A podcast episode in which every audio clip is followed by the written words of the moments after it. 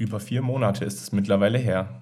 Seit Mitte März wurde der Schulbetrieb in den öffentlichen Schulgebäuden vom Homeschooling in den privaten vier Wänden abgelöst, das System Schule somit vor neue Herausforderungen gestellt. Die Corona-Krise wurde zu einer Art Stresstest für die digitale Bildung und die digitale Infrastruktur. Die Gesundheit von Schülerinnen und Schülern sowie Lehrkräften wurde dabei nur selten thematisiert. Wir haben uns in eine Bremer Grundschule begeben und mit dem IT-Beauftragten und einer Gesundheitsfachkraft gesprochen. Folgende Fragen haben wir uns näher angesehen. Der Schulalltag in den letzten Wochen und Monaten, wie sah der eigentlich aus? Und wie ist es um die gesundheitliche Lage der Schülerinnen und Schülern sowie des Personals bestellt? Welche Chancen und Risiken liegen in digitalen Lernmethoden? Was gibt es für Praxisbeispiele? Und welche Erwartungen und Wünsche bestehen an Politik und Praxis? Mehr dazu in den nachfolgenden 30 Minuten. Viel Spaß dabei!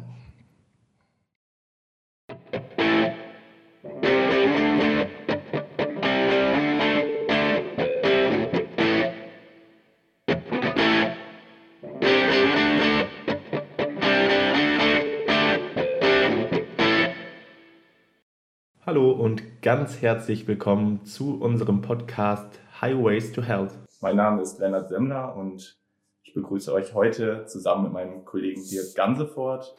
Highways to Health vielleicht nochmal ganz kurz dazu. Generell wollen wir uns Gesundheitsförderung und Prävention im Rahmen der Digitalisierung anschauen und tauchen da ein in ganz unterschiedliche Settings von Betrieb über die Schule in die Pflege und gucken, wie kann man Gesundheitsförderung eigentlich aktiv mitgestalten, wo liegen Chancen, wo liegen vielleicht aber auch Herausforderungen. Und die Frage, die generell dahinter steht, gibt es so einen Highway eigentlich? Und wenn ja, wie müsste der eigentlich ausgestaltet werden, um ihn gesundheitsförderlich zu gestalten? Und in der letzten Folge mit Professor Zeb haben wir auch angesprochen, dass es wichtig ist, klar mit der Wissenschaft in den Austausch zu treten, aber auch mit Praktikerinnen und Praktikern. Und das wollen wir also heute in dieser Folge einmal tun. Genau, ja, heute ist auch der erste Tag der Schulferien in Bremen. Äh, hurra, wir bewegen uns dementsprechend äh, also in der Lebenswelt Schule. Ähm, genauer gesagt sind wir an der Grundschule am Halmer Weg äh, im Bremer Stadtteil Gröbeling. Ähm, selbstverständlich mit dem nötigen Mindestabstand hier im Lehrerzimmer. Ähm, sprechen möchten wir heute über die Chancen und Risiken der Digitalisierung im Setting Schule und dabei auch einen Aspekt betonen, der häufig in der Diskussion ähm, um digitale Infrastruktur an Schulen wenig Beachtung findet, nämlich auch die Gesundheit von Schülerinnen und Schülern und auch den Lehrkräften. Mit uns zusammen ist heute Herr Pieper, der stellvertretender Schulleiter an der Grundschule am Halmerweg ist und auch der IT-Beauftragte an der Schule, genau. Zudem äh, ist die Gesundheitsfachkraft Claudia Quierand dabei. Und äh, da werde ich noch mal ein paar Worte zur Erläuterung zum Projekt finden. Ähm, paar erklärende Sätze. Das Modellprojekt der Gesundheitsfachkräfte an Schulen wird in Bremen seit dem Jahr 2018 für drei Jahre von der Behörde für Gesundheit und den Krankenkassen im Lande Bremen gefördert. Ähm, das Projekt hat primär zum Ziel, die Gesundheitskompetenz ähm, von Schülerinnen, aber auch deren Angehörigen, den Familien und dem Schulpersonal zu fördern und zu stärken. Ähm, es gibt die Gesundheitsfachkräfte an zwölf Grundschulen ähm, in Bremer Stadtteilen und die Stadtteile, das sind die, die wurden ausgewählt, die vor besonderen sozialen Herausforderungen auch stehen. Ähm, die Arbeit ist verhaltens- und auch verhältnispräventiv und die Gesundheitsfachkräfte haben die Aufgabe, die Themen wie Ernährung, Bewegung, Hygiene, Medienkonsum, Suchtprävention, psychische Gesundheit bedarfsbezogen äh, in die Schule, in das Setting Schule einzubringen. Das erfolgt dann in Form von Unterrichtsgestaltung oder Projektarbeit oder auch individueller Beratung für die Schülerinnen, aber auch die Lehrkräfte und die Eltern. Äh, dazu gibt es auch eine Öffnung äh, und eine Vernetzung in den Stadtteil, in dem Fall hier in Gröpeling.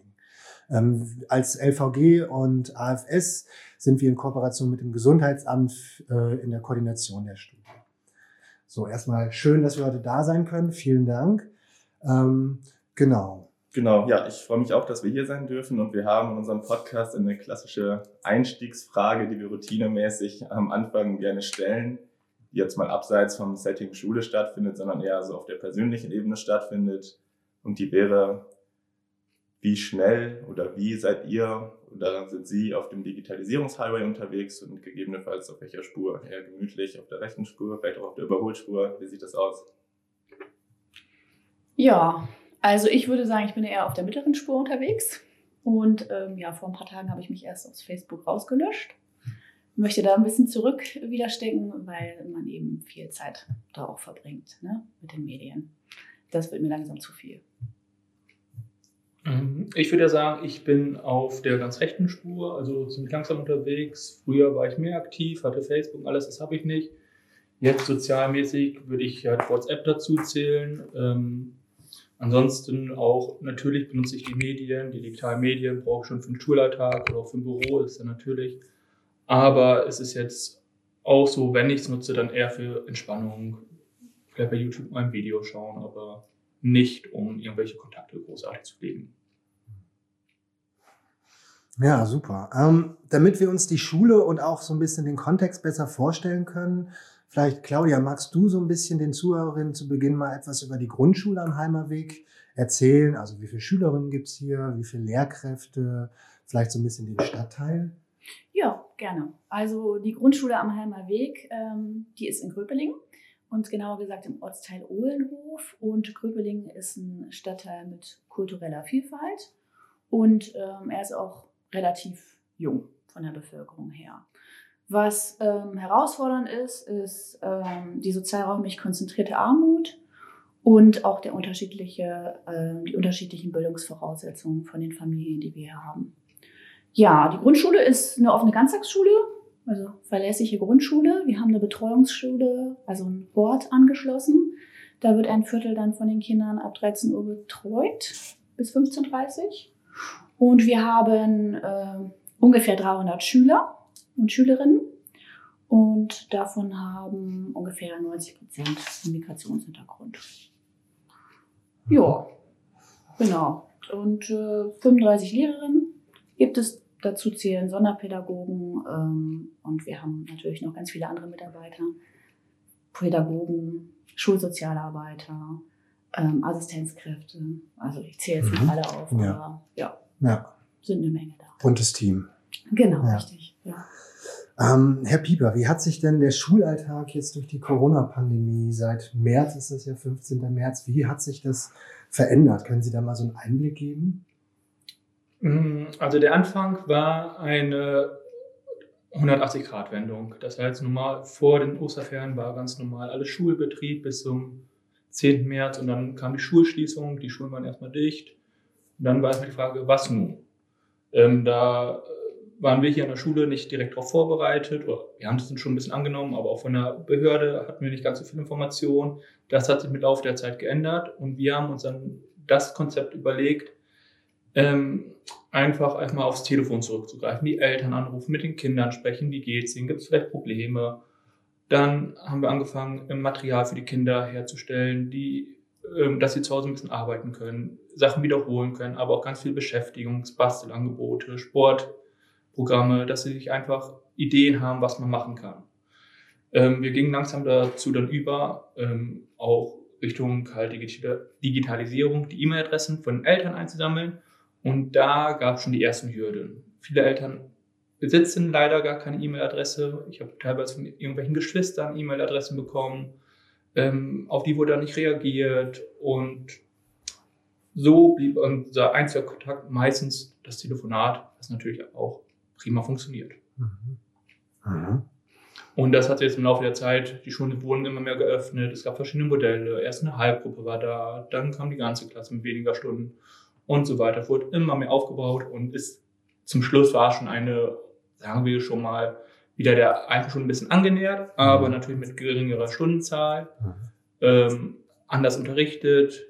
Ähm, Lehrer mussten ganz viel fachfremd unterrichten, weil keine Durchmischung stattfinden durfte. Aber den Kindern tat es einfach auch gut, wieder in der Schule zu sein, sich zu sehen und einfach mal rauszukommen. Mhm.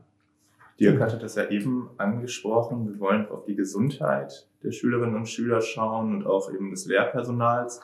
Ich habe im Vorfeld dieses Termins mal geschaut, also wenn man bei Google guckt und man unter Digitalisierung, Schule, Corona und Gesundheit sucht und sich dann mal die Überschriften der so gängigen Medien anschaut, dann findet man viel darüber, was Schule versäumt hat, aber wenig darüber, was eigentlich gesundheitlich passiert. Deswegen würden wir da gerne nochmal eine Nachfrage stellen. Vielleicht können Sie ja mal schildern, ob es ja, gesundheitliche Auffälligkeiten, mal in Anführungsstrichen Auffälligkeiten gab während, der, während des Corona-Lockdowns bei Kindern vielleicht. Ja, also was aufgefallen ist, dass einige Kinder gar nicht rausgekommen sind. Ähm, die waren die ganze Zeit zu Hause. Also Ende April habe ich noch mit Kindern telefoniert. Die sind äh, nicht in dem Zeitraum draußen gewesen. Also ähm, viele Kinder haben wenig Bewegung gehabt in der Zeit, hatten einen hohen Medienkonsum auch zum Teil.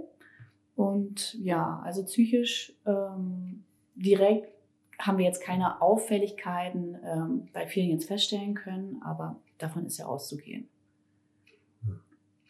Genau, also ich kann jetzt noch mal sagen, weil ich auch im Unterricht bin, mir ist aufgefallen, dass einige Kinder schon, ich würde mal sagen, ein bisschen träger geworden sind, ein bisschen gemütlicher, drücke ich das mal so aus. Ähm, wenn es rausgeht in Pause, muss ich wirklich in die Pause gehen, kann ich nicht drin bleiben, dass so ein bisschen die Bewegungsfreude mhm. fehlte.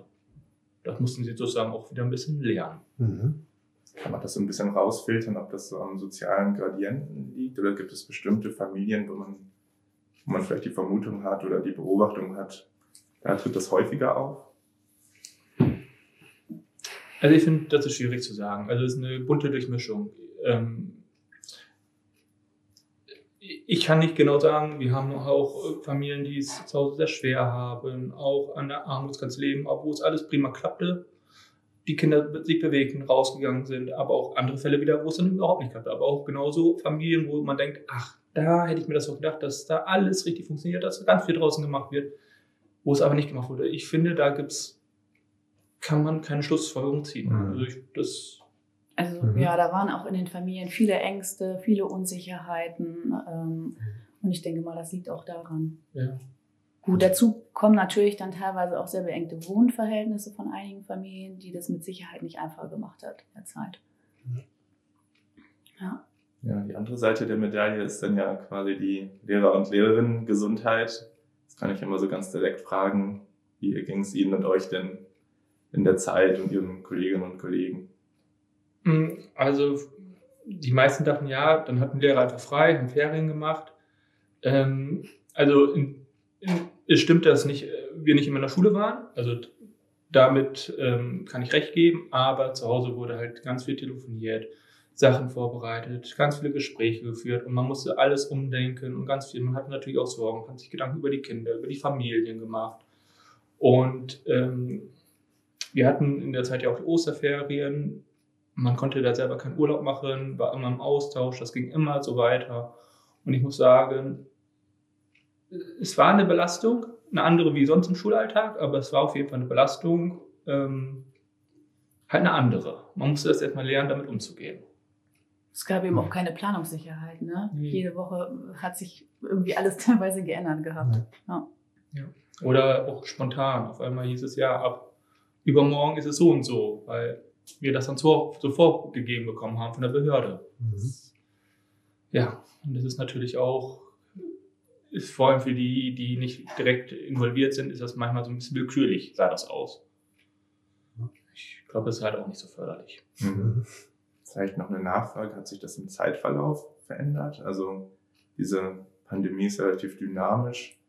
Gab es da irgendwie Unterschiede? Oder also hat man sich also mittlerweile so ein bisschen eingegroovt? Oder? Ja, also mittlerweile ist ja auch viel mehr wieder geöffnet, ist ein bisschen mehr Ruhe reinkommen, ein bisschen mehr, ich würde sagen, ähm, man hat es einfach hingenommen, wie es ist und einfach so für, mit sich ähm, ähm, so verinnerlicht. Und dadurch ist natürlich Ruhe reinkommen und insgesamt auch ähm, Entspannung. Und natürlich ist das dann alles jetzt einfacher und ja, natürlich ist es förderlich. Es hat sich schon verbessert.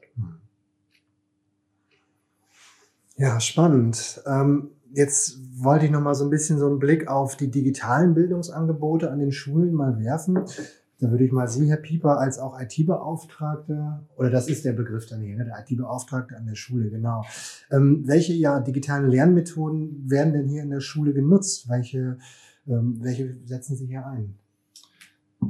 Ja, das ist eine sehr gute Frage. Ähm, das ist, würde ich sagen, zwischen den Lehrkräften sehr heterogen. Es gibt Lehrkräfte, die setzen oft ähm, zum Beispiel Laptop mit Beamer ein, um ähm, Videos aus dem Internet zu zeigen oder auch, sie nutzen Tablets oder Laptops mit den Kindern zusammen, um was zu recherchieren oder Computer. Natürlich gibt es auch andere Lehrkräfte, die gerade überhaupt noch keine digitalen Medien nutzen, ähm, was auch überhaupt nicht vorzuwerfen ist, finde ich komplett in Ordnung. Und jetzt durch äh, die Corona-Pause hat man natürlich mehr und mehr gesucht, wie man das auch digital machen könnte. Da gab es sehr eifrige Kollegen oder Kolleginnen, ähm, die ganz tolle Ideen haben und das auch mit anderen geteilt haben, denen das gezeigt haben, wie es geht. Und dadurch fand ich oder finde ich, ähm, ist eine ziemliche Dynamik reingekommen. Ähm, aber was uns auch aufgefallen ist in der Zeit, ich glaube, da kommen wir später auch noch zu, da muss ganz viel Unterstützung und Hilfe bei den Lehrkräften noch geboten werden. Mhm. Auch von der Anwendung dann wahrscheinlich. Genau, genau, genau. genau. Hat sich irgendwie ein Tool, also es gibt in Bremen ähm, die Lernplattform It's Learning zum Beispiel. Ähm, da habe ich aber auch jetzt aus dem Projekt schon mitbekommen, dass das ganz unterschiedlich eingesetzt. Manche Schulen ähm, nutzen das ja ganz gut, manche nutzen das noch gar nicht. Zum Teil funktioniert es aber auch noch nicht so gut an den Schulen. Ähm, Gibt es dieses oder ein anderes Tool, was gestellt wird und was, was gut zu nutzen ist? Vielleicht an Sie. Ja, also ähm, ja, es gibt das Tool It's Learning und an sich finde ich, das ist schon eine gute Plattform, aber eher für Lehrer und Lehrerinnen. Mhm. Oder für Schüler oder Schülerinnen, sage ich, ab der fünften, sechsten Klasse, ab der Oberstufe. Für Grundschüler ähm, insbesondere finde ich das viel, viel, viel zu unübersichtlich und nicht intuitiv, wie man es bedient. Und auch nicht kinderfreundlich gestaltet.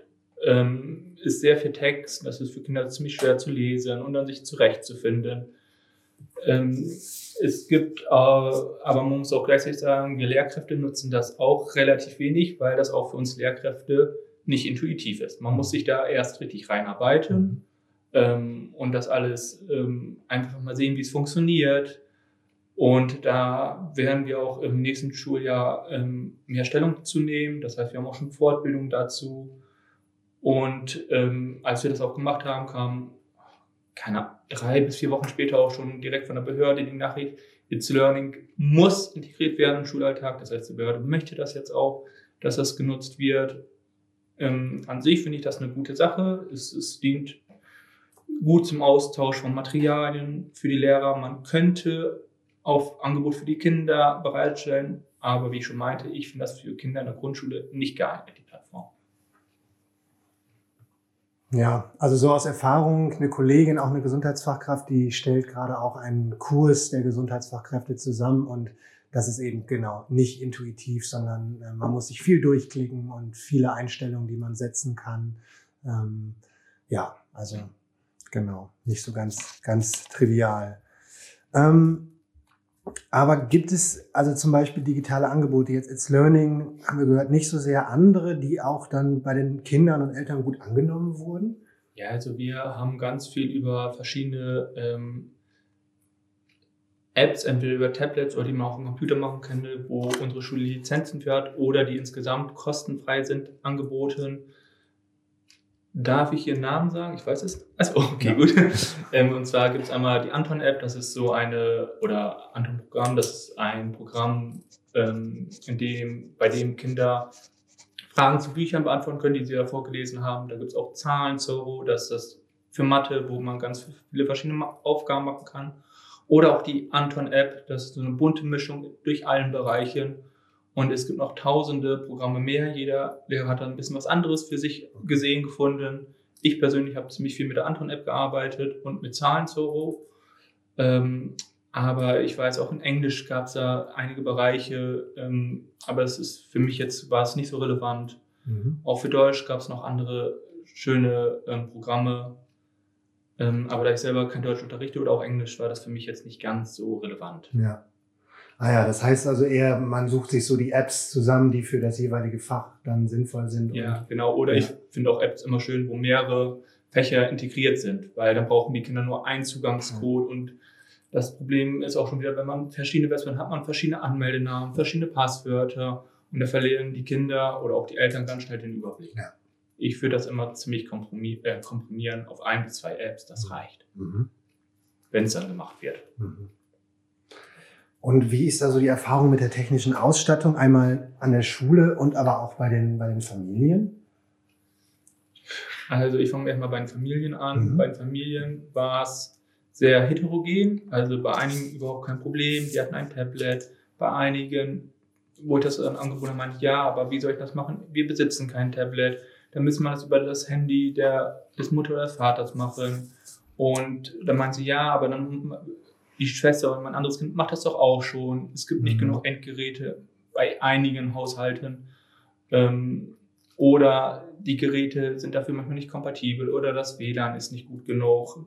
Oder es Das- gibt kein WLAN. Genau, das Mhm. ist Okay, auch in manchen ja. Fällen. Und da gibt es ganz, ganz, ganz viele Pro Probleme. Natürlich nicht bei allen. Ich würde sagen, bei 50 Prozent klappt das gut. Mhm. Da ist es möglich. Ist jetzt meine Einschätzung. Ich Ja. kann es nicht genau sagen. Ja. Ähm, und 50 Prozent, ja, da gibt es verschiedenste Probleme. Mhm. Dann zur Ausstattung hier in der Schule. Wir besitzen ähm, Computer, ähm, die über die Behörde gekoppelt sind. Die werden hier in der Schule aber sehr wenig benutzt, da wir auch insgesamt für alle Kollegen eigentlich nur einen Computer haben. Hm. Und das ist natürlich auch nicht attraktiv zum Arbeiten. Und halt der Computer an sich ist schon, man braucht, sage ich mal, Geduld. Ja, das ist alles, der steht im Lehrerzimmer. ja, wo auch noch viel los ist. Also wir hätten die Möglichkeit, auch mehr hinzustellen, aber wir hatten auch schon zwei im Lehrerzimmer stehen, das wurde auch nicht genutzt. Ähm, Wir besitzen leider keine Arbeitsräume bei uns hier an der Schule. Die meisten arbeiten zu Hause, Mhm. ähm, haben dort ihre digitalen Geräte. Da ist schon ziemlich, ziemlich großer Nachholbedarf, Mhm. muss ich sagen. Aber das liegt nicht nur an digitalen Geräten, liegt insgesamt an, an, den, äh, an den Räumen, Ja. heute auf Räume. Okay, Das liegt nicht nur das ist halt noch eine andere Baustelle wieder. Mhm. Mhm. Gibt es hier dann äh, ein Wi-Fi, also eine WLAN-Netzwerk? Genau, da hat unsere Grundschule Glück. Die haben, wir haben ein WLAN-Netzwerk, hier im Lehrerzimmer, auch in den Klassenräumen. Ähm, es gibt, glaube ich, gerade zwei Klassenräume, wo das WLAN-Signal noch nicht, ähm, wo, wo es manchmal unterbricht halt. Ähm, das wird aber bald auch jetzt durch die, den Digi- Digitalisierungspakt ausgeglichen. Mhm. Ja, ähm, also da haben wir Glück und natürlich sieht man hier auch dann teilweise ähm, die Lehrer mit ihren privaten Laptops kommen und dann Beamer anschließen, darüber was zu machen. Ja. Vieles läuft über private Endgeräte. Ja. Das heißt, dass dann aber auch, auch wenn viel zu Hause läuft, die Eltern ja auch in der Pflicht stehen, sich in diesen Situationen darum zu kümmern. Inwiefern werden da Dinge an sie herangetragen, Elternberichte in dem Sinne, wieso die Situation zu Hause ist und wie die damit umgehen? Ich höre also, wie gesagt, bei einigen funktioniert das einwandfrei, bei anderen habe ich dann gehört, aber wir haben das noch nicht. Wir, wie sollen wir das denn machen? Und dann meinte er so, ja, wenn sie es nicht können, ist überhaupt kein Problem. Sie brauchen sie jetzt nichts kaufen, das ist überhaupt nicht unsere Absicht. Es gibt auch noch die anderen Materialpakete, die wir in der Schule verteilt haben. Und so weiter und so fort. Und ich glaube, einige Eltern ähm, kennen sich selber auch einfach mit Medien nicht so gut aus, haben da selber, ich weiß es nicht, ist jetzt meine Vermutung, ein wenig Angst davor oder möchten sie auch nicht damit thematisieren. Ist einfach nicht in deren Interesse. Mhm. Ja, also es braucht ja auch eine gewisse Medienkompetenz, um überhaupt die Dinge so passend zu nutzen. Und, und Sie haben ja gesagt, wenn ich dann drei, vier, fünf verschiedene Apps habe vielleicht und noch ein It's Learning Programm, dann äh, kommt jeder, also ich auch schnell an meine Grenzen irgendwie mit, das dann auch zu handhaben. Ja, und noch ein anderes Problem ist natürlich auch, die ganzen Programme sind alle auf Deutsch. Und da ist manchmal auch noch ein großes Problem, die Sprach Sprachbarriere bei einigen Eltern, ähm, sich dann überhaupt zurechtzufinden. Das heißt aber, Sie haben auch immer dann im Grunde parallel ähm, Materialien zur Ausgabe, Ja. also so zum nach Hause geben und dann Genau, das andere war zusätzlich. Wir hatten auch eine Kollegin und eine Klasse, die hat alles digital gemacht, da hat es gut geklappt, das war eine vierte. Mhm. Ähm, aber es lag vor allem daran, da, weil die meisten Kinder in der Klasse schon selber ein eigenes Handy, Smartphone besaßen. Darüber Okay. klappt es halt. Ja. Ähm, das war auch nicht in allen so. Und schlussendlich muss ich auch sagen, ähm, Schule, natürlich soll es ein bisschen digitaler werden, aber das Material darf nie verschwinden. Mhm. Also, das ist von vornherein. Ja. Darf nicht, geht nicht. ja. Also ein Buch und so Das, mal so ein Handout, das muss eben auch sein. ja, ja, also. Ja. Oder selber schreiben und dann helft. Also, das muss. Ja, in dem Zusammenhang, also auch was Ausstattung äh, betrifft, gibt es ja auch die, ja, den digitalen, äh, des digitalen Bildungspakt und auch hier die Behörde für Bildung in, in Bremen hat jetzt auch gerade in der letzten Woche eine Pressemitteilung äh, rausgegeben, wo, wo es jetzt einen digitalen Millionenschub für Bremer Schulen geben soll. Ähm, ist davon schon was angekommen? Es gibt, da muss man ein bisschen unterscheiden. Einmal gibt es den Digitalisierungspakt. Das Geld dafür, das äh, besitzen wir schon, oder beziehungsweise wir können es abrufen. Mhm. Und dann vor ähm, die andere Millionenschub, da können wir auch nicht drüber handhaben. Das wird einfach an uns äh, Lehrer oder an unsere Schulen ausgeteilt. Da kam bisher nichts an. Ich muss aber sagen, ich finde es sehr positiv, ähm, dass jetzt die Lehrer alle äh, ein Endgerät bekommen sollen und das nicht mal ihr privates benutzen sollen. Das finde ich genau die richtige Richtung, mhm. weil da gab es auch im Kollegium schon großen Ärger darüber, was ich auch persönlich verstehe. Ähm, genauso finde ich auch gut, dass hier Endgeräte auch für Schüler oder Schülerinnen bereitgestellt werden sollen, die es ähm, zu Hause einfach nicht haben, um sich sie auszuleihen. Da ist natürlich die Frage, was wir vorhin schon wieder hatten, was passiert, wenn zu Hause kein WLAN ist? Mhm. Ja, und da endet es dann auch schon meistens wieder halt. Mhm. Das, da gibt es auch noch keine Lösung für. Die, das, das weiß Behörde auch schon, aber die hat auch keine Idee und ich glaube, da gibt es auch keine so großartige ja, Idee. Ja. Ja. ja. Ja, welche Unterstützung würden Sie sich darüber hinaus denn noch wünschen in dem Bereich ja, digitaler Medien, Digitalisierung an der Schule? Das meinte ich ja vorhin schon. Ähm, viele Lehrkräfte sind willig, das alles einzusetzen, möchten das auch gerne. Ähm, aber ähm, sie haben teilweise vielleicht ein bisschen Angst oder fühlen sich nicht ganz so sicher. Das heißt, dort muss es Fortbildung geben, sei es im Bereich It's Learning zu, zu einer Plattform aber auch einfach zum Beispiel für ein Tablet. Was kann das eigentlich überhaupt alles, ein Tablet?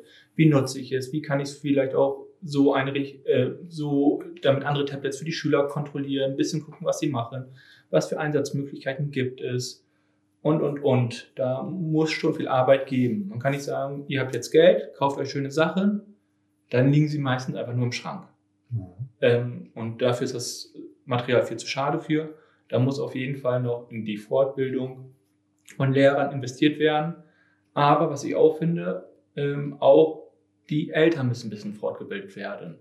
Und das ist die Frage, wie man das erreichen könnte oder wie man das machen könnte. Ob da die Schule für vor, ähm, verantwortlich ist oder wer auch immer. Ähm, falls es zu Hause genutzt werden können, müssen natürlich auch erstmal die Kinder müssen ein bisschen funktionieren, aber die Eltern auch. Mhm. Ja, aber da habe ich keine Lösung, wie das geschehen soll. Ja. ja, das kann auch nicht alles dann an der Schule hängen. Nee, nee, das, das finde ich auch nicht unser Aufgabenbereich. Ja, ja. Geht das ja. mit den Wünschen einer Gesundheitsfachkraft einher? Oder? Ja, also mm, für mich ist schon wichtig, dass die Kinder Medienkompetenzen eben erlernen. Ne? Weil es sind einige schon unterwegs, auch in der Grundschule. Und ähm, ja, da ist viel Nachholbedarf und auch die Eltern, dass man die damit ins Boot holt. Und ähm, das auch dieses ähm, Begrenzen auch ähm, stattfindet. Also viele oder einige hängen teilweise, also die dann die Möglichkeit haben, dann auch äh, den ganzen Nachmittag vor den Geräten. Und da sollte sich auch was ändern. Ja, das ist dann so die andere Seite. Ne? Also genau. man möchte einerseits, dass digitale Medien genutzt werden, andererseits. Genau. Es ist ähm, halt sehr unterschiedlich. Ja. So, aber ja, genau. vom einen Extrem zum anderen. Mhm ja, darauf sind wir überhaupt nicht zu sprechen kommen, überhaupt die Gefahren, überhaupt auch mit Medien. Die müssen dann unbedingt in der Schule thematisiert werden und auch die Eltern müssen dafür sensibilisiert werden. Mhm. Sei es mit der Dauer, aber auch mit Umgang im Internet. Mhm. Zum Beispiel, ich kenne auch ganz viele Schüler, die haben schon WhatsApp oder andere, sind in anderen sozialen Netzwerken aktiv. Ähm, aber ähm, da muss man nochmal klarstellen, da, was darf man überhaupt schreiben über andere? Nicht, dass das Thema Mobbing aufkommt oder Bilder verschicken, dass da ganz große ähm, oder herrschen ganz große Gefahren, die man auf jeden Fall aufarbeiten muss. Mhm. Das ist da nochmal ein ganz, ganz, ganz wichtiger Punkt auch im Bereich Bildung und Schule. Mhm. Also auch nochmal so eine Kompetenz im Bereich Cyber. Cyber, wie gehe ich damit um? Genau. Also so Cybermobbing-Fälle hatten wir auch schon an, an Projektschulen sozusagen, wo auch Videos gedreht werden, die irgendwie nicht so schön sind und dann in WhatsApp geteilt werden. Ja, ja, das macht ja auch was mit den Kindern, auch mit der Gesundheit der psychischen. Genau. Und äh, mittlerweile gehört es eben zur Lebenswelt dazu, ne, von den ja. Kindern. Ja. ja, wie es immer so gesagt wird, der digitale Raum als nächste Lebenswelt, als nächstes Setting, so, ne? außerhalb von Schule, aber es ist ja miteinander auch verknüpft. Mhm. Ja. Ja, also da sind wir ja auch schon so ein bisschen an den Grenzen von digitaler Lehre so ein bisschen angekommen. Also was Sie gesagt haben, es muss auf jeden Fall immer auch parallel das Buch, das Aufschreiben, das muss irgendwie auch laufen. Und äh, digital eher als Methode, die auch irgendwie zum Lernen mitgenutzt wird, ne? die jetzt halt nochmal in der Corona-Zeit nochmal deutlicher wurde auch. Ja, oder auch einfach das Alltägliche ähm, am Nachmittag. Draußen zusammen mit Freunden spielen. Mhm. Einfach mal raus in die Wildnis gehen. Da braucht man auch kein Handy zu. Das habe ich früher ohne Handy geschafft. Das die, müssen die Kinder heute auch schaffen. Ja. Das gehört, finde ich, dazu. Da lernt man ganz viel, entdeckt ganz viel. Und das merke ich auch, dass es immer mal mehr abnimmt. Leider. Mhm. Mhm ja, auch aus Gesundheitsförderungssicht irgendwie auch nochmal das Spielen im Freien mit Freunden hat sicherlich nochmal ein ganz anderer positiver Aspekt. Ne? Genau. genau. Ja, und deswegen ist auch wichtig, dass der Stellenwert natürlich trotzdem hier, also hoch bleibt in der Schule, ja. was das angeht. Ja. Und dass jetzt Medien dann nicht äh, so stark dann in den Vordergrund rücken. Ja, genau. Aber sie müssen eben auch dabei sein. Ja. Gut, ich glaube, das waren nochmal einige wichtige Aspekte am Ende. Gibt es sonst noch was aus Ihrer und eurer Sicht, was es zu ergänzen gäbe, was wir noch nicht thematisiert haben, was vielleicht noch wichtig ist? Also jetzt spontan fällt mir nichts dazu ein. Wir haben ja schon ziemlich viel thematisiert. Ähm, natürlich, ich weiß, das ist ein riesen, riesen Bereich, wo ganz viele Faktoren ähm, wichtig sind und ähm, eine Rolle spielen. Und ich glaube, es ist unmöglich, an alle zu denken, jedenfalls spontan. Und es ist auch, glaube ich, auch unmöglich, an einfach alle Faktoren ähm, mit einzubauen weil das einfach viel zu viele sind und das kann Schule nicht leisten. Und man sollte sich auf die wichtigsten einfach ähm, fokussieren und ich finde, das ist einfach Medienerziehung, genauso aber auch Medienkonsum, das zu berücksichtigen, wie man das richtig einsetzt. Mhm. Gut, dann dürfen wir uns ganz herzlich bedanken fürs uns hier haben und für die Zeit nehmen. Ich darf abschließend noch auf zwei Podcasts hinweisen, die wir bereits aufgenommen haben mit Thomas Altgeld, die Einstiegsfolge und mit Professor Hayo Zeb zum Thema Digital Public Health, eher aus wissenschaftlicher Perspektive. Heute dann mal aus eher praktischer Perspektive. Und wir empfehlen natürlich auch noch unsere beiden Blogbeiträge mit Dr. Florian Fischer und Karl-Heinz Wehkamp. Dort können Sie dann gerne auf unserer Website Highways to Health vorbeischauen. Vielen Dank für das Gespräch. Vielen Dank. Ja, gerne.